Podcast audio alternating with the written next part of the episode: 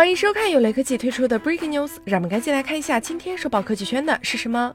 自小米 Mix 三发布起，至今已有三年时间。这期间，小米虽然曾经发布过一款 Mix 阿尔法，但作用只是抬高了概念及形象，并没有成功量产销售。不过，在雷军与米粉的年夜饭活动上，在讨论会环节，雷军被问及 Mix 的最新动态，雷军表示今年肯定要发布了。结合小米公布的四驱瀑布屏概念机暗示万元旗舰的做法来看。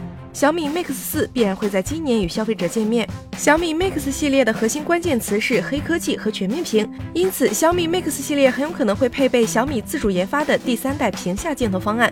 你认为小米 Mix 四会何时发布？定价多少更为合适？Mix 三之后，小米 Mix 系列陷入了应该回归初代路线主打概念，还是继续走高端之路的问题中。小米十、小米十一的成功在一定程度上做了解答。Mix 系列可以放开手探索前沿技术，不过从小米近期的表态来看，Mix 系列可能会衍生出超高端旗舰以及概念机两个子系列。